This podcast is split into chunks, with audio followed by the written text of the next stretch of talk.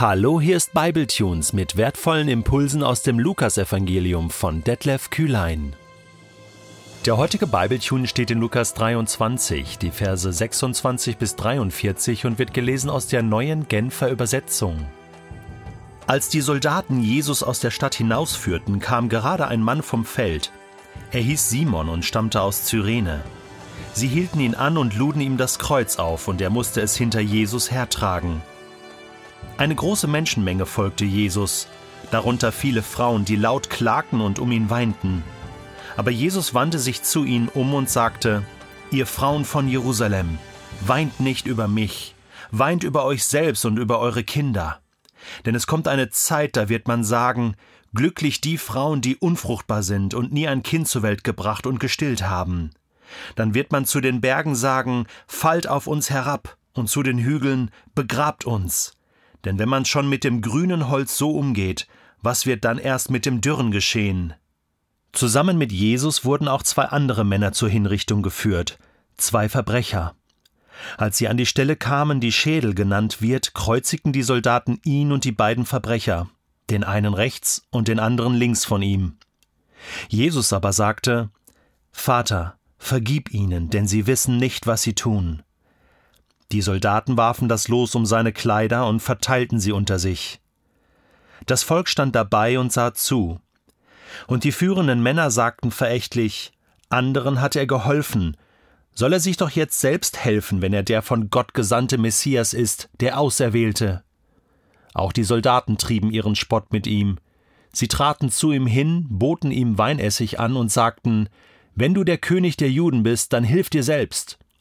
Über seinem Kopf war eine Aufschrift angebracht. Sie lautete Dies ist der König der Juden. Einer der beiden Verbrecher, die mit ihm am Kreuz hingen, höhnte Du bist doch der Messias, oder nicht?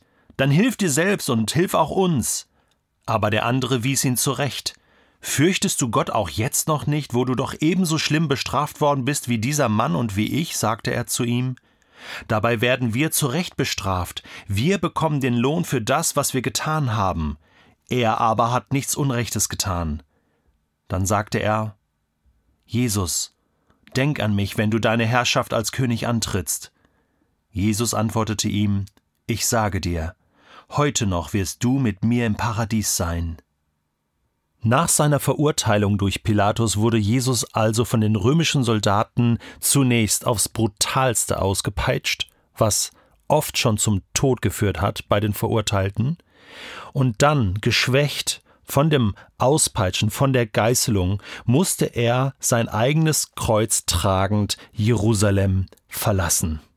Er war zu schwach, um das Kreuz zu tragen, und so kam ihm Simon von Kyrene oder Cyrene zu Hilfe. Man fragt sich, wo waren die anderen Jünger? Wo sind sie hingegangen, hingelaufen, hingeflohen? Waren sie in der Nähe? Haben sie das beobachtet? Warum ist niemand hinzugekommen und hat geholfen? Eine große Menschenmenge folgte Jesus, viele Frauen darunter, die klagten und weinten um ihn. Er gibt dem Volk aber eine prophetische Antwort. Und zwar macht er ihnen klar, dass Israel ab jetzt noch einmal eine 40-jährige Gnadenzeit haben wird. Das war mir ehrlich gesagt nicht bewusst. Ja, vom Jahr 30, 31 nach Christus bis 70 nach Christus, bis zur Zerstörung Jerusalems und des Tempels. 40 Jahre Gnadenzeit, wo Israel nochmal hätte komplett umkehren können. Wir erleben ja in dieser Zeit die Apostelgeschichte in Jerusalem. Petrus und die Jünger, das waren Gnadenzeiten, die Gott diesem Volk nochmal zugesprochen hat. Und Jesus macht sie darauf aufmerksam. Auch diese Gnadenzeit wird ungenutzt verstreichen. Weint über euch selbst, über eure Kinder. Josephus Flavius berichtet von der Belagerung äh, Jerusalems beziehungsweise später Massadas, Rückzug der letzten Zeloten, die dort kämpften gegen die Römer, dass dort Frauen ihre eigenen Kinder gegessen haben. Wahnsinn. Das mag man sich überhaupt nicht vorstellen. Deswegen diese Aussage hier von Jesus, glücklich die Frauen, die unfruchtbar sind und nie ein Kind zur Welt gebracht haben. So schlimme Zeiten standen Jerusalem bevor. Weint über euch und eure Kinder. Kehrt um, tut echte, wahre Buße. Jetzt wird Jesus zusammen mit den anderen Männern, zwei Verbrechern zur Hinrichtung geführt und er wurde dort gekreuzigt. Ich habe in einer längeren Staffel über Jesus, die du auf bibletunes.de in der Bibliothek findest, ausführlich über das Kreuzigungsgeschehen berichtet, möchte hier aber noch einmal kurz zitieren, was für Schmerzen ein Gekreuzigter erleben musste, was Jesus selbst dort erlebt hat. Die Kreuzigung galt im Altertum als die schlimmste Todesstrafe, schreibt Gerhard Meyer in seinem Kommentar. Er zitiert den römischen Philosophen Seneca, der über den Verurteilten schreibt, er stirbt Glied für Glied und haucht seine Seele tropfenweise aus. Der Rest ist einfach nur brutal und für den Verurteilten die absolute Hölle. Dass Jesus so reagiert, wie er hier reagiert, nämlich in Vers 34, ist unfassbar. Jesus sagte, Vater, vergib ihnen, denn sie wissen nicht, was sie tun. Voller Vergebung, voller Gnade. Wenn es eine Situation gegeben hätte, wo alles zusammenbrechen kann, was Jesus diese 30 Jahre gelebt und aufgebaut und erzählt hat. Wenn es eine Situation gegeben hat, wo man sagt, jetzt zeigt sich das wahre Gesicht von diesem Jesus, der sagt, er sei der Messias, dann hier, oder? Und ja, er zeigt sein wahres Gesicht. Er zeigt das Gesicht Gottes. Vater, vergib ihnen. Vergib ihnen diese Schuld. Wem soll Gott vergeben? Das ist eine wichtige Frage. Den Römern? Den römischen Soldaten, die ihn da gekreuzigt haben? Das waren ja nur Befehlsausführer. Pilatus, der ihn verurteilt hat, obwohl er unschuldig war? Ja. Ja. Somit den Heiden, ja, vergib ihnen.